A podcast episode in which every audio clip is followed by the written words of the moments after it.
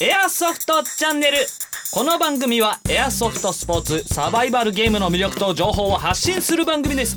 沖縄県那覇市の FM 那覇よりお届けします。濃厚なトークをお楽しみください。ナビゲーターは私すっとこどっこいそばしょうと。妖精さんだと？エアソフト97黒と。えー、じゃあな会社亭パットンです。よろしくお願いします、えーガサガサなってるな。妄想の帽子が。収録の大敵。草がすごいな。さあというわけで本日はですね今と昔のサバゲ話についていろいろとお話をしていきたいなと思っております。それではたっぷりとお楽しみください。この番組はエアソフト97伊波軍払い下げ品店サコムワークス沖縄エアソフトグループ株式会社の提供でお届けします。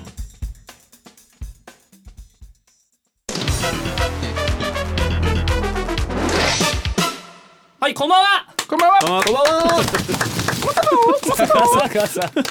ガサガサ気になるんすよ。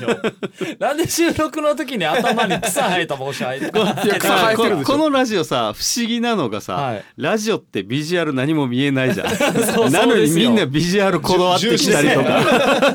なんでここだけの楽しみで毎回。そうそうそう絶対いいじゃないですか。あの一応中に人いない設定になってるので、はい。もうバラしますけど一応中に人いるんですよ。ね もう笑しますって言ってるし。だからみんな知ってる。グズグズじゃないですかさあ、えー本日もね通常通り始まっておりますが、まあ本日はいつもよりちょっと人数少なめでお送りしているんですけれども、えーなんと、なんと、えー本日と、うん。はい、えー次の回で、えー今回このまあねずっとやってるエアソフトチャンネルの番組まお休みするということになりました、はいえーパチパチできないね。パチパチできないですよね。まー。あ理由が忙しいと。ままあ普通普通の普通の男の子に戻るってことですよ。ラジオじゃあ今まで何だったんだ？急一回休みますっていう理由が忙しいって面白いですけどね。いやなんかね時間がね結構今あのパッツンパッツンで、まあね。うん。でどうしようかなこっていうのがあって。であのーちょっと落ち着くまではちょっと長期休みみたいな。一旦お休みという意味で、そば賞もあの他のあの沖縄の広域のラジオ局にちょこっと 出出たりとかしてから出てないもうちょっと調子乗ってるから。ちょろっと出ただけで僕たちみたいなしょうもないやつとは喋りたくないから まあまあ僕ら僕ら言うても素人ですからね。いや何だったんですかちょろって出た時も滑ったし。いやめめっちゃ聞いてたんだけどめっちゃ大滑りで 次ないんじゃないかな大滑みたいな。りってあの心配だなと思ってからあの一緒にコンビを組んでる、まあ、ラジオのずっと相棒みたいな感じでやってますからね坂本さんとはもう。6年ぐらい6やってますね。年ぐらい釣りの番組からやってるので、合わせたら。うん。あまあ、そういうところがあるので、まあ、まあちょっと。そうですね。エアソフトチャンネル自体も今まででも80本。80本、すごいね。収録してお送りしております、うん、ということ3年で4か月。えーまあ、やっておりましたが一旦休止。そうそうそう。ということなんですけれどもね、えーまあ、本日ももう通常通り、えーいろいろお話ししていきたいんですが、はい。えータイトルが「今と昔のサバゲ話」ということで、ね。まあね、えー過去放送した内容とかも含めながらちょっと話していけたら楽しいなと思ってますよ。昔話ね、はい。昔話、はい。えーまあ今と昔の違いとしては昔はもう皆さんどうでした？サバゲっていうのは。昔っていうのがどのどのレベルのラインかなって思うんぼですよ。ぼ僕は一番最初サバゲらしきものをやったのは小学校6年生の時で。それはサバゲとは言わなかった。もうちょっと本当に戦争ごっことか。そうですね。そこら辺だよね。でうん。ちょっとああの大きくはもう昔の話だからもう今は、まあ、最終回に近いっていうことでぶっちゃけて言うと、もうちょっとありえないところでサバゲをやってるみたいな、はい。はい まあ小小学校6年生ですからね、うん。まあまあそうフですね。ィールドはお家の前の道だったから、はいはいはいはい。フィールドお家の前のお家の前の道。そう。であのスナイパー台みたいのははい。うちのお家の屋根とあ向かい側のお家の屋根だ。もうガンガン登っていったから。な。あのこれ昔の話なんで本当に真似しないでください。いやいやあのちゃんとちゃんとフィーはい。フィールドに行って今フィールドがあるからうん。それっていうのがものすごくまあ後で話はするんですけど。だいぶ変わりましたからね。うん。でも昔はもうそういう感じでそうだもう子だからあ供の電動ガンもまずなかったから、うん。あそうそうそう。フルオートもなかったからコッキングとコッキングって言って一回一回ガガチャパンガチャパンってはい撃つの、空気銃。そう。だからそれでもそれをめっちゃ速いやつがヒーローだったんですよ。たかしデージ速いぜ。っ て何がって言ったらあれよやらしてみって言ったらガチャバンガチャバンガチャバン早いみたいなコッキングがして早いああこれあるあるですか皆さん一あるあるだかなと思いますよやっぱり祭りの縁日のエアガンエアガンとかそれはありますね僕らも小学低学年からもずっともう祭りの時は毎回エアガンというかもう空この空気銃を持ってみんな集合して、でねもう昔だからうん。一応許されるではあるんですけど、もうそう昔だから許されてもう一いろんなところで。個もうもう一個あったそういえば。ロケット花火も使ってた。あー。えー、すごいな爆弾代わりに。そう背中にあの塩ビパイプの切ったのを置いはい持っとって でそれに 刺して点火して相手を狙って飛ばす。というえっとこれはあの今は危険対応。ダメな行為です。あの時あの時もダメだった。だけどあいだからその危うくこのロケット花火が、はい。もうだからその友達の顔の真正面に行った時があって、はいはいはい。でその友達が首だけ動かして避けたんですよ。おおヒーローだった。ヒーローだ。おおおかしい。おかしい。えーあとあれだね,、まあね。水風船爆弾も持ってるよね。あ水風船は結構今やってもうん。面白い今そうだね。今やっても面白そうだだし、あのし今でも怒られこれ片付けをちゃんとやるっていうことで大学の校内借りて大人の水風船大会やったことあるんですよ。ーえー、えめっちゃ面白かった。う、うん。まあ、最後掃除するのが地味に掃除するんだけど。昔中学の時に学校の中でやって相当怒られた。えー、水浸しにそりゃそうだ。すごいな。夏場は結構それは面白いな。そうですね。沖縄県だとやっぱ夏い時期なんでね。水鉄砲とか水風船でやるゲームってのもちょっと沖縄っぽさがあるかなと。そうだね。だから今でもね水風船はまあヒット判定は緩めでいいけど、うんうん。濡れたと思ったらヒットって言ってくださいっていうノリで水風船背中にいっぱい背負っても良さそうだけどね。これ水風船水風船合戦でとうちの友達がこの弟弟が敵チームだったみたいで弟捕まえてるんですよ、はい。何してるんかなと思ったらスーパーの袋にめっちゃ水入れてから頭からボンうーわ。かけてるんですよ。すごい爆弾の攻撃。そうそうそう。なんかもう白兵戦みたいなの動きでこの友達がこう何か自転車のカゴにいっぱい水風船入れてなんかはい。大道芸人みたいに手放しで運転してきてこはう投げてくるみたいな。プロやし。めちゃめちゃプロいるじゃないですか、うん。でそこになんかうあの公園の上生垣に隠れて、はい。やっぱり当時からもそってこう隠れてこうしそばから収益かけたりとかあんなのもやった当なーっていう。時から頭に草生やしてたんですよ。そうそうそう。そうもうほぼほぼ変わってないっていう、まあへー。そういうのはね、うん。あの昭和のね、昭和の古き良きおおらかな時代の話だからおおらかな時代ね。今はやめてできないけどください。ね。あサバゲフィールドだったらもしかしたらあの風船片付けるとかだったらやっていいよとかなるほど。なのででもそうそれだったら俺一度やりたいのがあって、はい。あれだな木の枝に仕掛けとって、はい。こいつが来たらその水風船を打つ。打ってて。ビシャー。ってやるっていうのをやってみたいな。ドリフみたいな。そうそうそう。やってみたいな。ドリフ倒しだじゃあ。そうそうそう。このこんなのがまあむ昔小さい頃始まりはそういうことですよね。うん。こっからでもあね皆さんがサバゲーに入ったっていう。そう。そそれからちょっと話を進めるけど、暗黒時代みたいのがあったんですよね。そうそうそう。はい暗黒時代エアソフト97のコーナー。それでは黒さんよろしくお願いします。はい、えーっとね本来であればこれは何かの告知のコーナーなんですけどね。はいそうですね。まあ最後なんで、うん。うん、なんかそんなんじゃなくて、はい。僕なんかどういう風になりたいなっていうのをおタイムカプセル的に残しておこうかな。おおいいですね。何年後か聞いてこんなこと言ってるバカじゃねって思う。のかちゃんとやってるっていうのかね。あいいことですね。そうですね。う。ん。だからやっぱりこのねえっ、とエアソフトチャンネルやってる間に秋葉店作ったりとかね、はい。いろいろあったんですけどね。やっぱり僕たちはカスタムショップなんで、うん。まあ、できるだけそのカスタムであったりとか、まあ、技術のことをねお客さんと相談できるような実店舗っていうのを増やしていきたいなって思ってます。うん、あだからまあでもやっぱ実店舗はお金もかかるからね秋葉店みたいにそんな大きいのではないんだけどはい。やっぱちょっとちっちゃくてもいいから、えっ、とまあ関西あと福岡ですか？福岡とか名古屋とか横浜とかねそこら辺にお店をポンポンポンポンって出せていけたらいいなって思う。あまああとはもう一番もう僕の一番の夢はメーカーになりたいですね。おおっていうか今実はちょっと進めてるんですよ。今自分なんかのメカあの自分なんかの構造のメカボックスっていうのを設計中で。はい。うんえまあちょっとそういったのをね、まああの工場は日本では持たないで、えっと、うん。OEM で作らせてもらう形にはなると思うんですけどね、はいそういう技術をその OEM の、えっと国とかに派遣して技術も教えてあのもう箱出しで使えるはい。ちょっといい感じなものをね作れるようになってたらいいな。いいっすね。いやこれで大きくなって目標ですね。また次回ね スポンサーさんになってもらってっていう感じでおあ願いします。ーなるほど。あ復活で。復活 でお願いしますえーテレビ番組やっちゃいましょう。テレビなの？テレビだろ。ラジオで何言ってんだって話になっちゃうんですけどね。ええはいいやでもねあのあれなんですよ。この業界だから憧れて仕事にする人多いかもしれないんです、はい。ししたいなって思う人い多いかもしれないですけど、はい。言うほど儲かる仕事ではない。あ。はっきり言って。いやうん。それはでそうそう。だけどリアルな話でそうそう。だけどやっぱりこんな好きなものをね、はい。自分の仕事にできてる喜びは何より何よりも噛みしめられると思う。もうマニアックなものだからね。これで飯食えてるって幸せだなっていうふうに思わないといけない。たくさん儲かったじゃなくて。これからもどんどん。そうそうそう。おーうん。これからもどんどん大きくなるはい。エアソフトというこ97さんとでございます、うん何年か後僕が恥ずかしいなこんなこと言ってたよ ならないように頑張りたいと思います。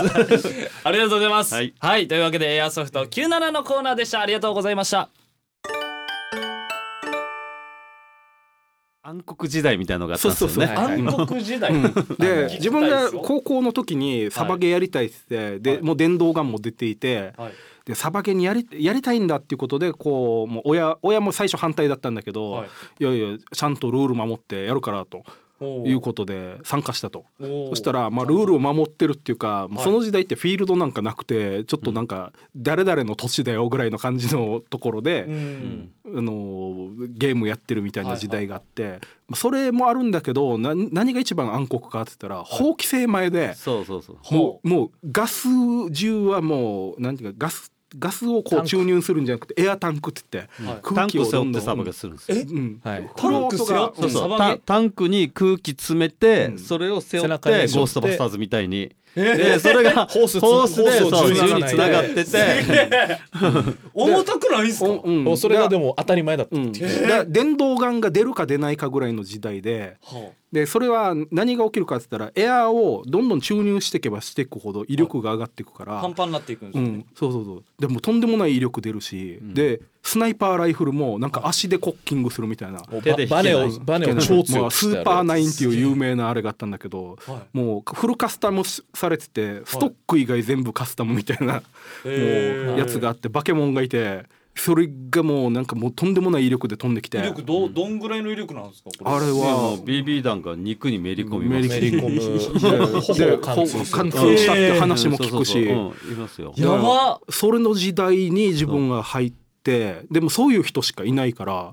それがもう、うん。当たり前。当たり前基準だったまあ、まだ当ですよねたり前前っていうか。まあまあ1.2ジュールまでとかねいろいろあグループによって決めたりはしてたけど、まあでもやっぱり自主自主的な。そうそうそあー。うだけどやっぱりこの法では何も規制されてないからねその好き好んだ人たちが今はにレえー1ジュールあっちゃダメなんだけど、ね。2ジュール線とか、うんまばらだったんですね。そうそうあそう。とあとあれですねまあ BB 弾の重さ0.98か、うん。重量弾今に、うん。に重くても大体まあ2.5ぐらいなんですけど、うんもう3とか4とか4とかね0.4天分入れのやつ重ねたい重たい BB 弾を超強く飛ばすんで、はあだからもうあのスチール缶ぐらい抜くような時代耳もあったとはのあのそばをかんあのかすめ飛んでくとパッシューンと音がする実弾かよみたいな でもめり込むんすよね。うんうんもうヒットした時ヒットレベルじゃないですよね。もうですよね。リアクション。そうそうそう。あががですよね。うん、そんな時代があってで、えー、と自分が始めた頃はそのぐらい。うん。でだんだん電動ガンが普及してってちょっと電動ガンって構造上あんまり威力を上げにくい構造だからはい。壊れるって、そうだね。で、はい。えすごい良かったなと思うのはそのエアタンクの銃っていうこのガスガンっていうのは、はいあの精度がそんなに良くなくて、はい。電動ガンって最初はおもちゃみたいなことを言われてたのが、うんうんはい。ホップがついて精度がどんどん上がってきて命中率が良くなったもんだからそれを使い始めるゲームが増えてきたっていうのがあって、それと、まあ、自分がちょっと大きかったなと思うのはあのアームズマガジンさんにこう連載されてた当時されてたのがあの、はい。むえっと、中戸邦彦先生っていう漫画家さんが書いてる、はい。えーと漫画版サバイバルゲーム入門っていうのがあって、本があって、はい。それがもう我々のバイブルで,、はい。でこのサバゲーのトラブルとか、はい。威力をこう上げすぎるとこんなことが起きるからみんな威力をこう制限してこんなゲームをやってみたらどうかとか。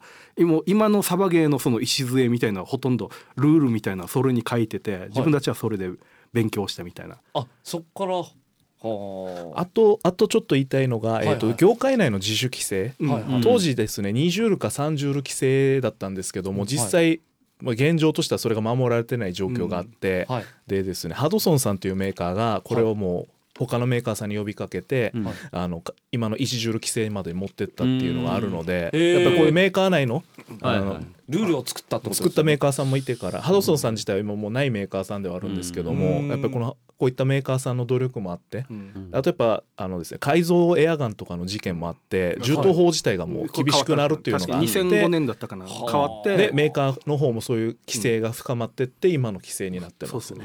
はあそれになってから要は、まあ、割と今に近いサバゲーでもねうん。あの今だからこうやって法律でちゃんと,、えっまとあそうですよね。エアガンは1ジュール以下までって決まって、うん。まあいいことしかないかなと思うのが、そうまあ昔そうそう。があの時のハイパワー、なんでハイパワーだったかっていうと、うん。ホップっていうこのたなんていうかなまに回転を与えてたまに回転を与え安定させてて、はい。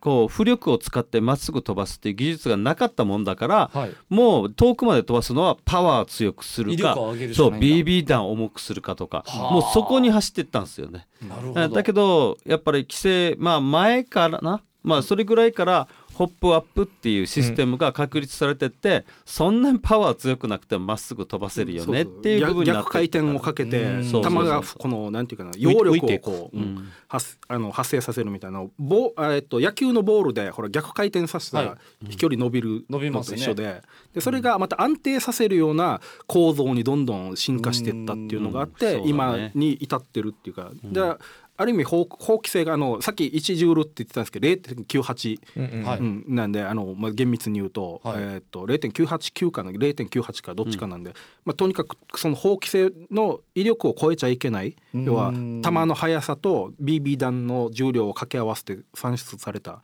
えっとあれがエネルギーが、もうこれを超えちゃいけませんよってなったので,、はい。で我々は逆にサバゲーをもっと安心してできるしでで今いろんな人が入るようになったっていうのが、うんまあ、今からの流れなんですよね。うん。だ。ってあんなハイパワーのやつにはサバゲーやろうぜって言われてもいやーねえーってなるよね。いとしたら弾めり込むってあるかいだ からやっぱりこうやって規制がかかったこからこそポピュラーなね趣味になっていったのかなって、はい。今だからこそね女の子とかも入ってきてちょうど10るし年ぐらい前にやっぱりそういう流れになってきてるって感じですかあね。言っても10年前からそう。そう。そう自分が始めたのがそうそれぐらいでやっぱりまだそういう規制があった頃の話がまだ生々しかった時代だったので、はあそうだねあーすごいなー。それともう一つ言えるのは、はい。あのーなんていうかフィールドがちゃんとあの専用フィールドがたくさんできてきたっていうのが、うん。あね。あの大きい。これだ沖縄にできた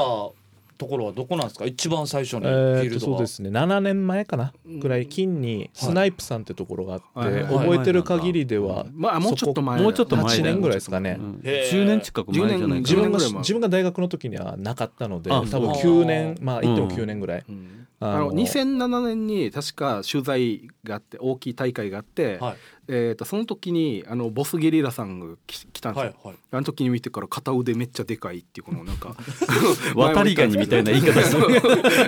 塩招きみたいな もうまあ片腕がめっちゃでかかったっていう 自分たちは、はい。あのどんな印象なんですか？塩間とか塩招きまあ、あの金にあったフィールドをできて思ったのが、やっぱり沖縄県全体にこれだけゲーマーがいるっていうのがよく分かった、なるほどそれまでは各野良のフィールドとかでやってたゲーマーがだいぶ横のつながりを意識できたフィールドなんじゃないかなっていうのは、へイベントでやっぱり200名規模集めたのは後にもー先にもすごいですね。ん。ここぐらいなんで、そう。でその野良野良サバゲーってさ結局あれなんだよ。